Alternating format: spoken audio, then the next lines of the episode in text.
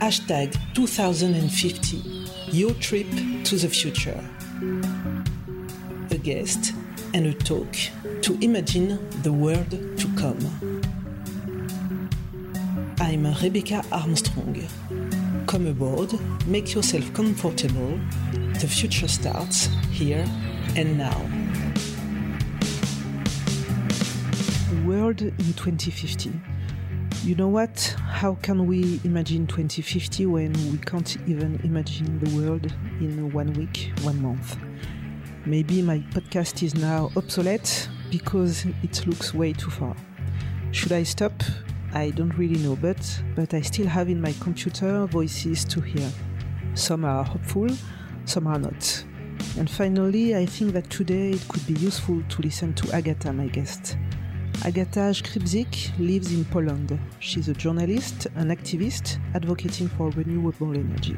I met her on September 6, 2019. If I had to make a resume, it would be energy by the people and for the people. My first question to Agata was how did she become an activist? Enjoy the listening. Actually, re- renewable energy was the main topic that uh, motivated me to become an, an activist. Um, being from Poland, I was observing that the energy market is not going in a sustainable way, and we are still holding on to old um, energy sources, to conventional energy sources, to fossil fuels. And I was studying economics, and while I was being taught how the money is the biggest motivation in the world, I realized that we have to do something about it. And I realized that sustainable energy will be one of the topic for future that will in um, that will influence not only the energy market itself but the, the democracy in the most fundamental fundamental meaning. Regarding the climate and uh, energy transition, are the voices of activists heard in Poland? Um, yes, there are voices of activists heard. I think Poland is still, even though we have a history of activism, of course, from 80s, from communism times, our activism uh, can be can be taken as a great example of social movements. However, now I think Poland is not used to having activists, and maybe we struggle the same problem as in uh, other countries that activists are per- perceived as uh, cuckoos. Maybe they are not taken seriously. However, now I think that activists are reaching this uh, professional level if they're in, in their actions and their voices are heard more and more.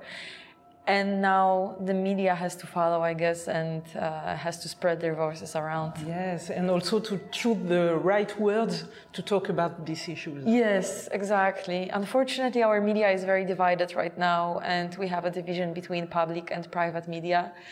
Um, so it's really incredible how you can have the same message that is being uh, transferred in a lot of different ways, and you can make so much different story from it.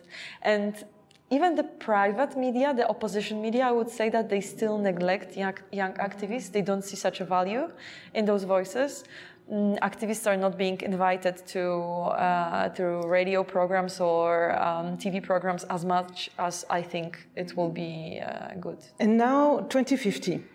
What kind of world do you imagine uh, when you think about energy? I actually imagine that energy will be much more available for people. Mm-hmm. And I have very optimistic visions um, because I believe in manifestation. So I somehow manifest this word that my actions would, mm-hmm. uh, would help to reach.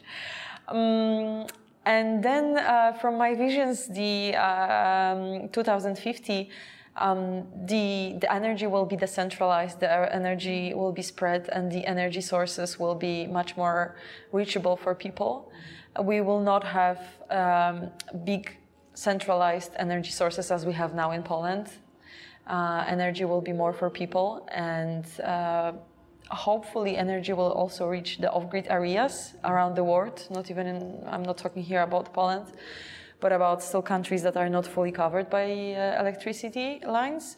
And hopefully, this direction will not be um, will not be by it will not be achieved by building more electricity, big electricity plants, and just spreading the electricity lines. I really hope that renewable energy will be very useful here by creating a small uh, power grids.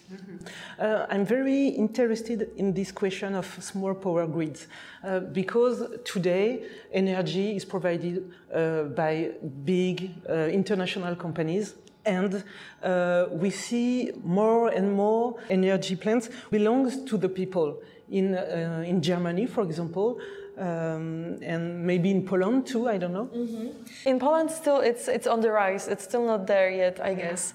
But um, during my travels around the world, I, have been observing it more and more. Small electricity grids, as you as you said in Germany as well.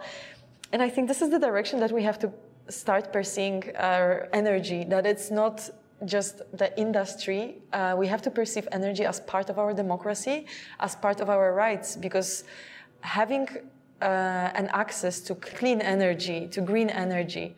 It's much more than just. Um, it's about security. It's about democracy. It's about the access to all the other services that we have, the the lights at home to study. It's it's much more than that.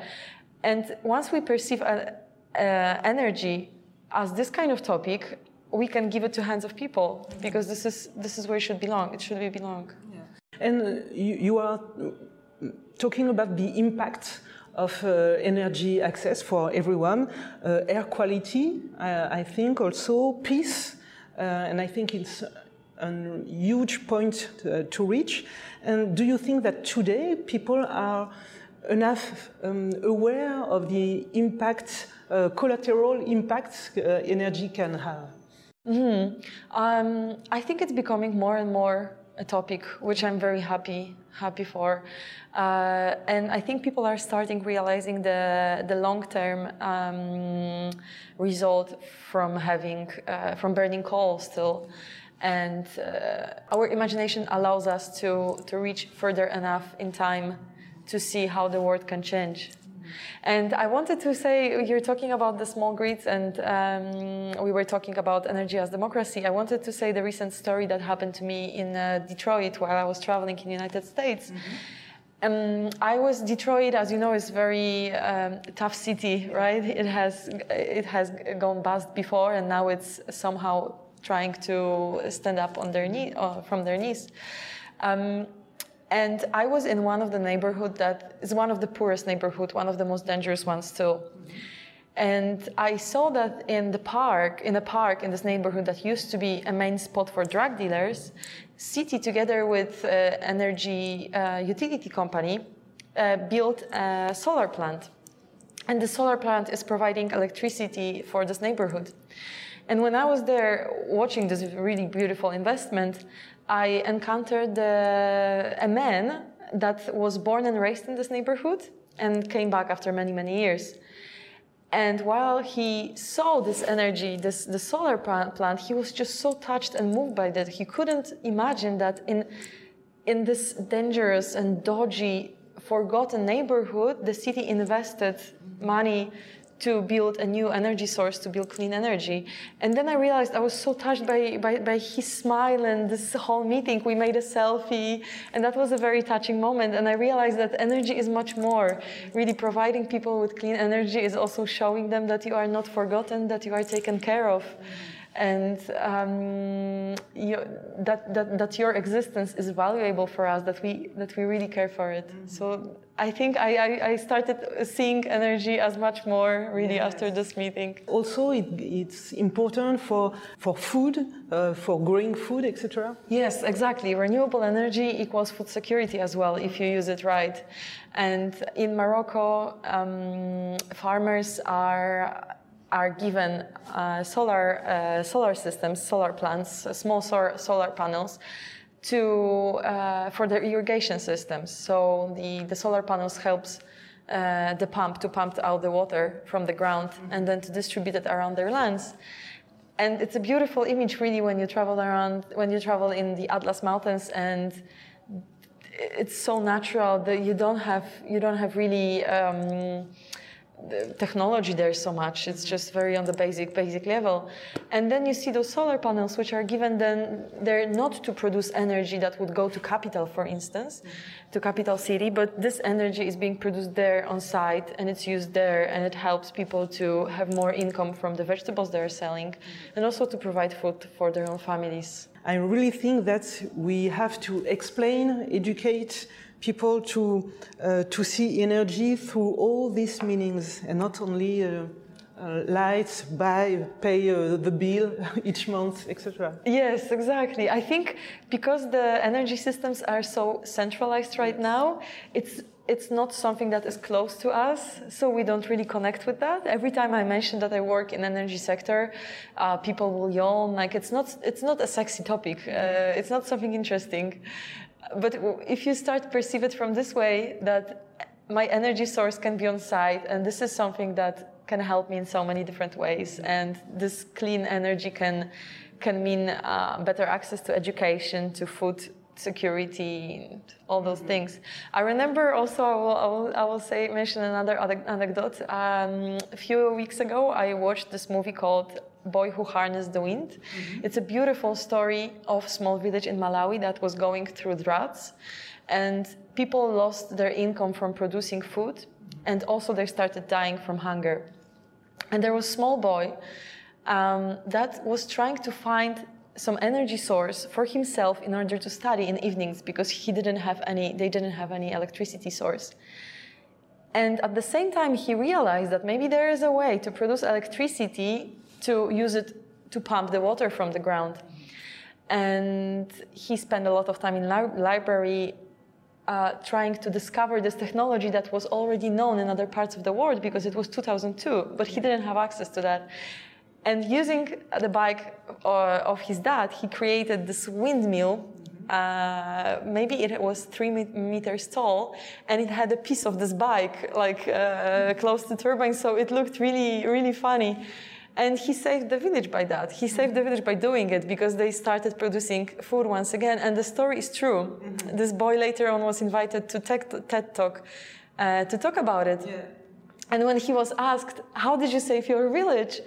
He just said, Well, I went to library, I read books, and I built a windmill, and that's mm-hmm. it. It's simple as that. But, you know, it's such a beautiful way of this energy source was really just so so close to them. Mm. There is uh, some studies uh, nowadays uh, explaining that in 2050 we could have 100% renewable energy.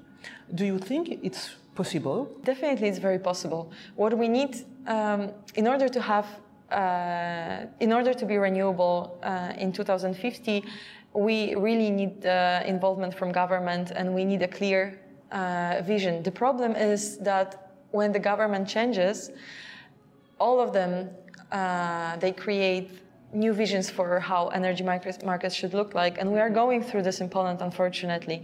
So the energy market is very much confused because.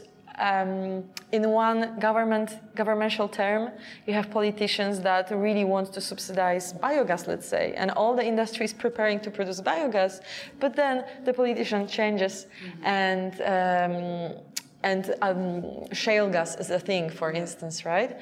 So what we need is a clear vision of how we want to achieve it, and it has to be something bigger and higher than just politics. Mm-hmm.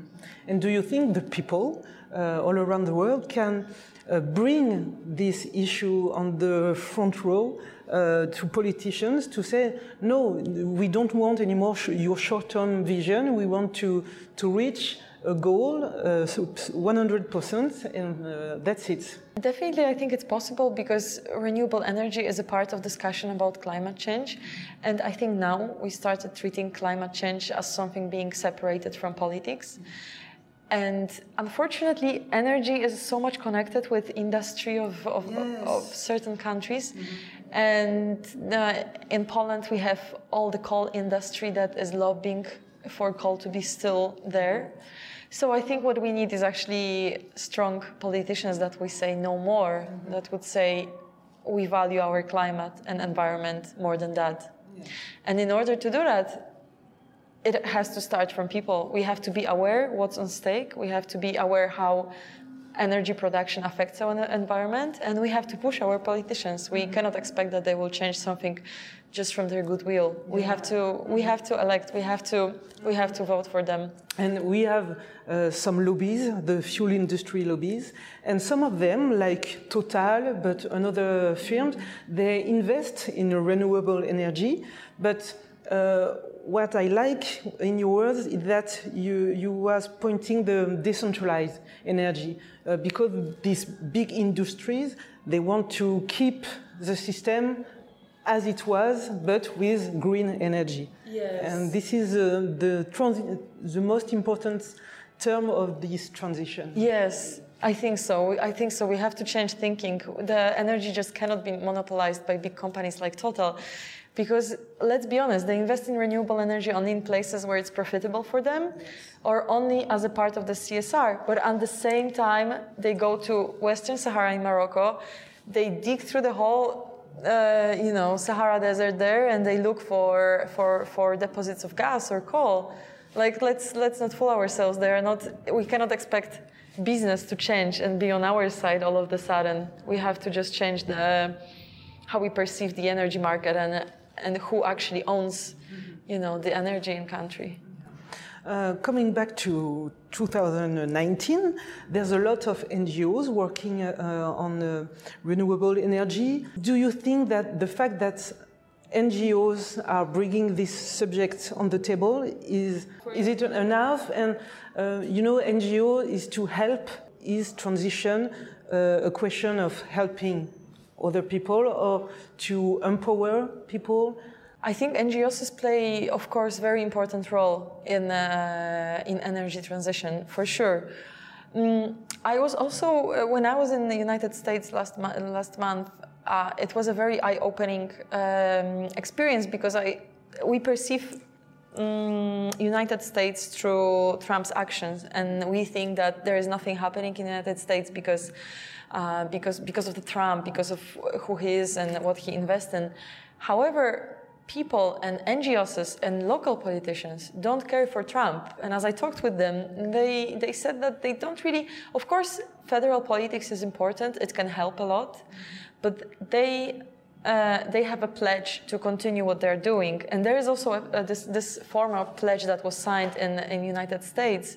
I don't remember the name of it, but they have a line saying that we are still in, saying that maybe Trump backed out from Paris, but we didn't and they continue doing what they're doing on a small level. And um, this solar farm that I saw in Detroit is an effect of this kind of action. They, they are just not waiting for politicians to make decisions. Mm-hmm. However, I was studying in Denmark, and the government there is very supportive towards uh, renewable energy and decentralized energy systems. And you can see that everywhere. You can see uh, a lot of small biogas plants that are working well. And for sure, it wasn't just uh, third sector uh, that helped them. It wasn't just NGOs or uh, or, mm, or scientists. For sure, it was the government that was that played a big role here. Thinking about 2050, how do you see you in 30 years? Me myself yeah. in 30 years? Oh, uh, I'm what am I? I'm 30, so I will be 60. Oh, I think I will be.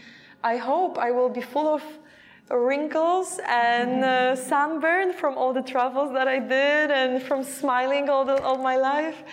And um, I hope that I would be able to say myself that um, that I had I played some part with in the transition that we went through. I really hope that for myself. I think that would be the time when I will be just very satisfied with how I lived through those lives. Mm-hmm. You know, that I, I, I, had some impact and I had some role. And I think this is where I'm heading oh. personally. And, and I like that you, you were talking about wrinkles. because they're a sign of all the beauty yes. that you had in life. Yes, if you're sitting at home and doing nothing, maybe your face will be clear, but it's not life. Yeah. Um, finally, I would like you to make a wish for 2050? Um, I hope that in 2050 all of us will feel empowered and we will feel that we play important important role where in where our world is heading. And I really hope that the decision-making process regarding all the things in our life will be decentralized and that we will all feel just brave and strong, and that we will know what we're going for, and we don't hesitate on getting it. Okay. Thank you so much, Agatha. Thank you. Thank you so much, Agatha, for your optimism. And you, dear listeners, what kind of world do you want tomorrow? Let me know on social networks and don't forget to share this episode, podcast. Take care of yourself, stay safe, and let's always be curious.